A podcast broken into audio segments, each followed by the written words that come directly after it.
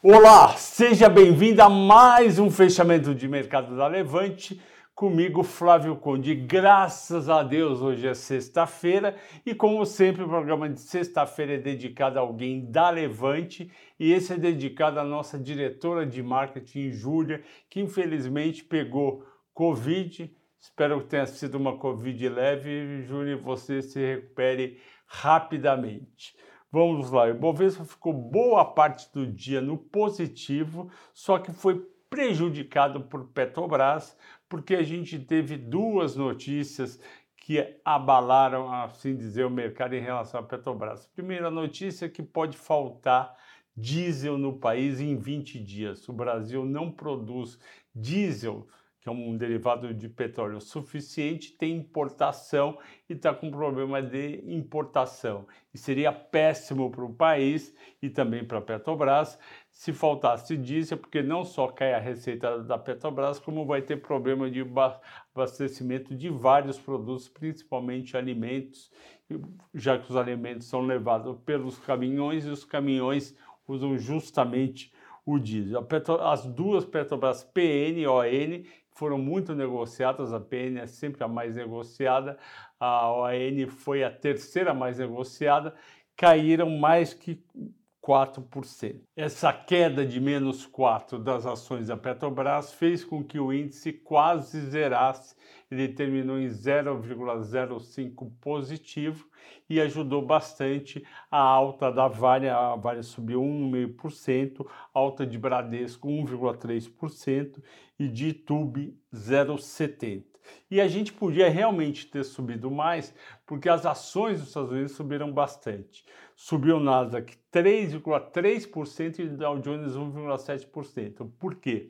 Porque saiu o índice mais acompanhado pelo Fed, para ver se a inflação está subindo bastante ou não, que é o Personal Consumption Expenditure, o PCI, que seria os gastos de consumo dos consumidores, os gastos de consumo das pessoas. Esses gastos de consumo, que estava com uma alta de 5,2% até o mês retrasado. No mês passado, portanto, abril, acumulou 4,9%, desacelerando. Só que eu lembro que esse índice é o core do índice. E o core do índice não leva em conta justamente o que tem subido bastante nos mercados em todos os países, que é energia e alimentos.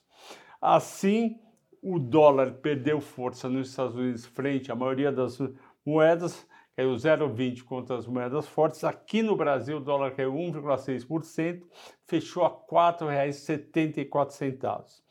As cinco maiores altas foram Brasil Foods subiu 5%, porque depois do prejuízo de um bilhão e meio no primeiro trimestre, eles resolveram, resolveram cortar diretorias e vice-presidentes. O mercado gostou. Minerva subiu 4,4% a R$ 14,00.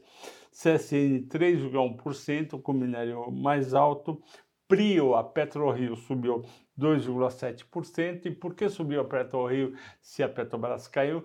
Justamente porque tem investidor saindo de Petrobras e falando: olha, se eu acho que o petróleo vai subir, eu não vou ganhar tanto dinheiro com Petrobras, posso até perder. Então, com quem que eu vou ganhar? Com a PetroRio, com a 3R e com a Petro Recôncavo, que são chamados de Junior Oils, ou seja, são empresas de petróleo pequenas e elas têm o preço livre para negociar. Cinco maiores baixas foram Petrobras, PN 470 e Dux 440, Petro N4, Via 3, a Via vinha subindo há dois dias, hoje realizaram um pouco, e a End 11 caiu 2,5%.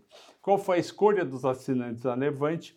A escolha dos assinantes da Levante foi BB Seguridade. Eu já fiz o BB Seguridade uma vez aqui, vou fazer de novo, mas também vou colocar uma mais que é a Suzana. Bom, a BB Seguridade é uma baita empresa, ela tem um patrimônio líquido baixinho, mas ela dá um lucro muito grande, por quê?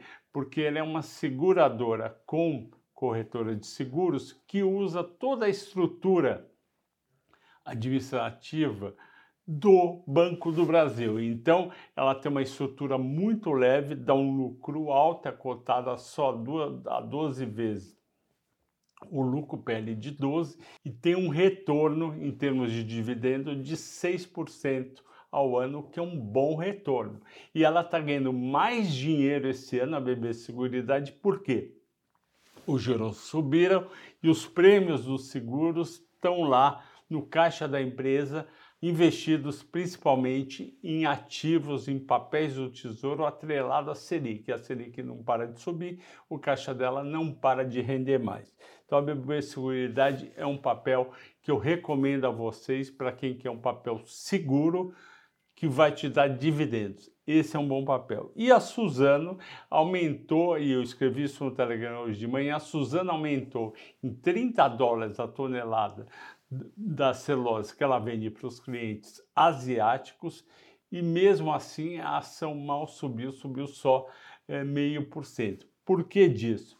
Porque a queda do dólar prejudica os resultados da Suzano.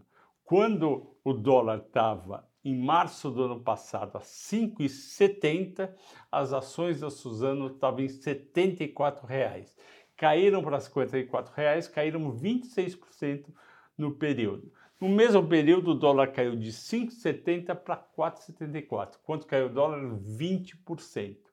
Então, realmente, o mercado faz com que a cotação da Suzano siga a cotação do dólar. Eu acho isso certo? Não, eu acho isso errado. Está muito barato as ações da Suzano cotadas a 3,3 vezes o preço-lucro e 5 vezes e meia EVBDA. Eu acho que ela merece uma cotação maior, ela merece pelo menos 60 reais e ela está 54 reais, ok, pessoal? Agradeço a todos pela audiência, pela paciência, bom fim de semana e até segunda nesse horário.